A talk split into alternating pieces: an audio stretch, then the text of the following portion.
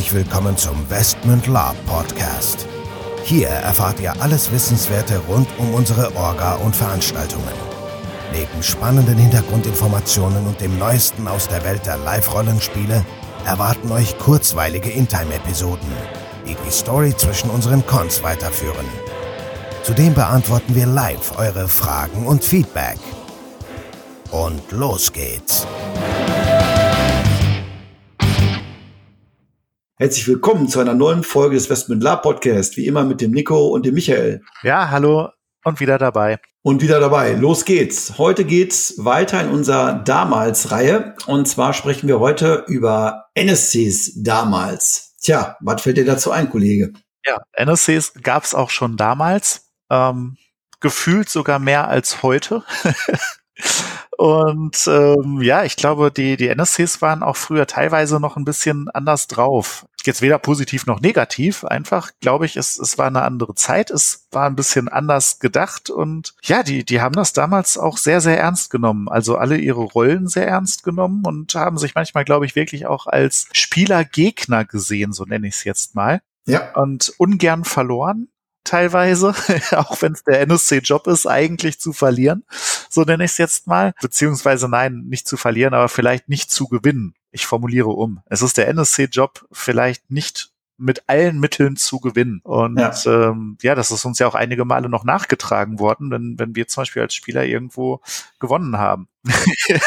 ja, also ich, wir fallen, also du hast recht, also die NSCs haben das Ganze früher ein bisschen ernster genommen. Soll bedeuten, dass die natürlich auch von der Spielleitung eingesetzt wurden in der Rolle, aber die haben relativ eigenmächtig ihre Rollen ausgespielt. Wenn ich so ein bisschen an die Winlandkunst früher denke, also die ersten eins, zwei, wo dann dieser, ich weiß gar nicht, wie der Fürster hieß, der war relativ gut, also und dann, ich glaube, ab Winland 7 war doch auch wieder irgendwie so ein Fürster eingesetzt worden. Ja, und der hat das sehr ernst genommen und der wollte, glaube ich, dann auch Outtime, nicht, dass er In-Time stirbt, obwohl das der Plot vorgesehen hat. Ja, ich, ich glaube, er, er ist einfach in Time nicht gestorben. Also stimmt, er hat uns auch den Krieg erklärt, genau. Er, er, er, ist nicht, er ist nicht umgefallen. Also er ist einfach nicht gefallen. Das, das war schon ein, ein herrliches Bild irgendwie, dass alle auf ihn eindreschen und er fällt einfach nicht um, weil er der Meinung war, der, der, der Charakter darf nicht sterben. Also es und ganz spannend ist eigentlich, also dieses Konzept, was es heute ja überall gibt, dieses GSCs, gesteuerte NSCs oder was ist das? Keine Ahnung. Nee, nee, ge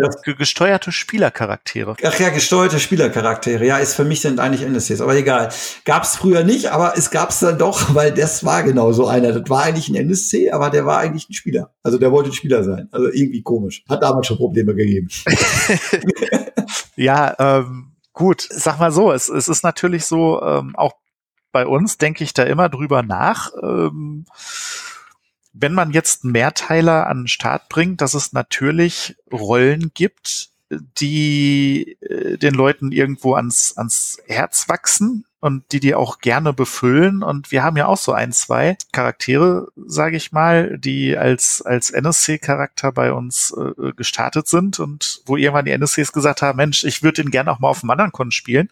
Ähm, darf ich den Charakter auch so mal spielen? Der macht mir viel Spaß. Also, und da haben wir dann ja auch gesagt, ja, mach doch, stört uns nicht. Und äh, natürlich habe ich auch überlegt, Mensch, wenn wir jetzt mal einen Plot schreiben würden, wo der Charakter stirbt, das wäre schon blöd. Also Mhm. Aber weil wir ja nett sind, schreiben wir natürlich jetzt keinen Plot, wo der Charakter stirbt, einfach weil er sterben muss. Nein, aber vielleicht, um das jetzt noch mal ein bisschen aufzudröseln. Also das eine ist ja, dass sich aus einer NSC-Rolle, die vielleicht auch längerfristig angelegt ist, so wie ja auch damals der Fürst von Windland oder wer das da war, natürlich ist das irgendwo äh, auch für den Spieler oder für den NSC dann interessant, diese Rolle weiterzuspielen und und natürlich muss die SL dann gucken, ja, ähm, wie, wie geht's mit dem Charakter weiter? Aber Faktum ist ja, wenn es ein NSC ist, der von vornherein so vorgesehen ist, dass der irgendwann auch stirbt, dann ist das nun mal so. Das ist, deswegen bin ich ja ein NSC. Und ich glaube, dass das früher, und ich wollte gleich noch eine Anekdote, Anekdote erzählen, früher noch ein bisschen heftiger war. Ich glaube, heute ist es den, den NSCs eher auch bewusst, naja, ich bin halt, also wenn ich nicht gerade ein Kanonenfutter-NSC bin, jemand, der eine Rolle hat und die ist dann auch vielleicht über ein, zwei, drei Cons und irgendwann ist die auch vorbei. Wenn es natürlich eine positive Rolle ist, die sich auch durchaus auf, auf anderen Cons spielen lässt, warum nicht? Wenn das mit der Orga und das L abgestimmt ist, alles klar, kein Problem. Aber diese eigenmächtige Handlungsweise, die teilweise früher auch da an den Tag, an, an den Tag gelegt wurde, die finde ich nicht so optimal und ich fand, dass das früher heftiger war als heute. Ich glaube, heute sind die Leute alle ein bisschen kuscheliger drauf und sagen, ja, okay, dann spiele ich halt den Endessier, wenn der halt stirbt, ist auch okay. Ach, und wenn ich den dreimal gespielt habe und das stirbt beim vierten Mal, finde ich das war schade, aber dann ist das halt so. Da würde sich, also in unser, aus unserem Blutkreis keiner sagen, ja, ich, der stirbt jetzt aber nicht, Punkt. Ja, äh, hast du recht. Hast, muss, muss ich dir recht geben.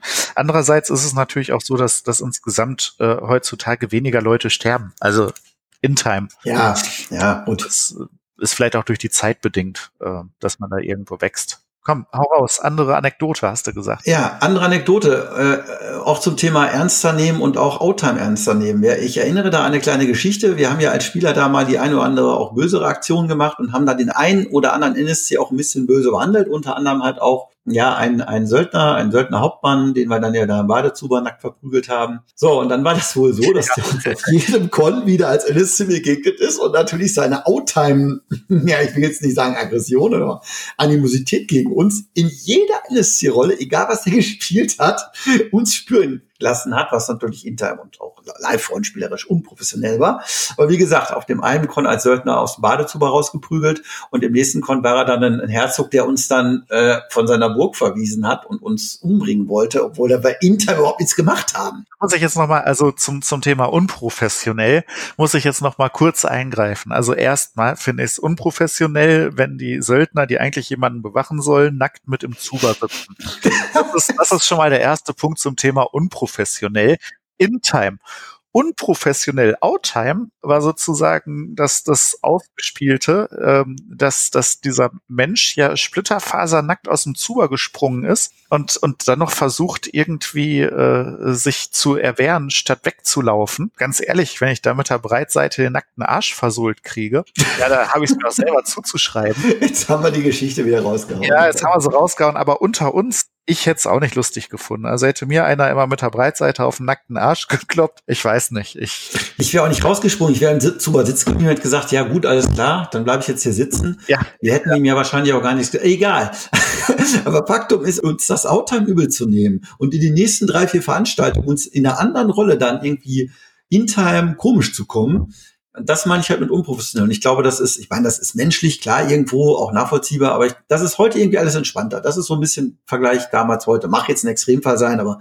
Ja, ja, gut, jetzt kann man wieder drüber streiten, ne? Was, was ist besser? Also, wir wären, hätten vielleicht gesagt, was weiß ich, dann sterben wir in Würde. Nein, wir wären gar nicht in Zuber gestiegen, nackig erstmal, aber grundsätzlicher Art muss man sagen, pff, was? ich werde dieses Bild nicht los. Ich kann machen, was ich will.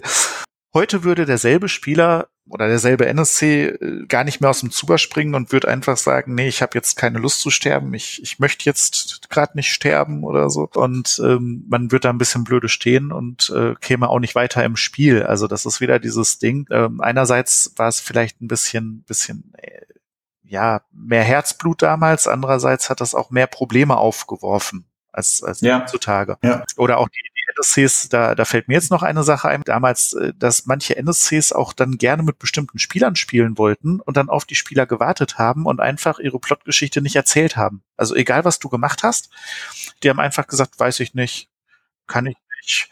Ähm, und, und fünf Minuten nach dir ja. kam halt dann der Spieler, auf den die gewartet haben und, und dem haben sie auf einmal alles erzählt und gesagt, du, ich weiß was, da ist ein Dungeon und da ist der Plot und äh, du musst jetzt dies und jenes und äh, man selber stand daneben und hat so gedacht, ja, Hätte ich auch gern gemacht, aber das ist auch noch so, so ein mhm. Ding, was früher anders war. Also das, da wurden ja auch NSCs eingeschleust extra, ne? dass, dass manche Leute aus ihrer Gruppe gesagt haben, komm, zehn Leute von uns fahren als Spieler hin und drei fahren als NSC hin und äh, die bespitzeln das ein bisschen und sagen uns dann, wenn was geht und was der Plot ist und was wir machen müssen oder so.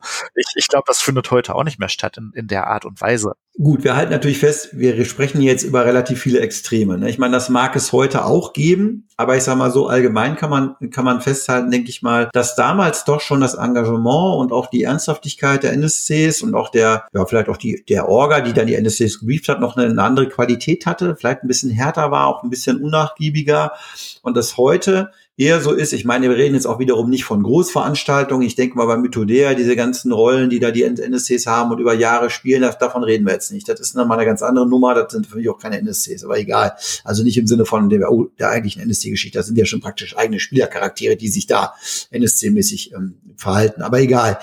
Ich denke mal, wir reden von normalen kleineren Cons und da ist es vielleicht mittlerweile auch genauso wie bei den Spielern, dass das alles ein bisschen weicher geworden ist, alles ein bisschen entspannter geworden ist und die NSC selber sich da auch mehr so als Entertainer der Spieler sehen und gar nicht so den, das eigene, den eigenen Ehrgeiz haben, jetzt da zu gewinnen oder den Spielern besonderen Schaden zuzufügen oder sich da besonders, sag ich mal, herausfordernd gegenüber den Spielern darzustellen, so wie es früher vielleicht war. Ja, kann ich, kann ich glaube ich so bestätigen teilweise. Ja, ist, muss jetzt auch nicht gut oder schlecht sein. Also ich möchte da gar keine Wertung reinbringen, ob das, früher besser oder, oder schlechter war.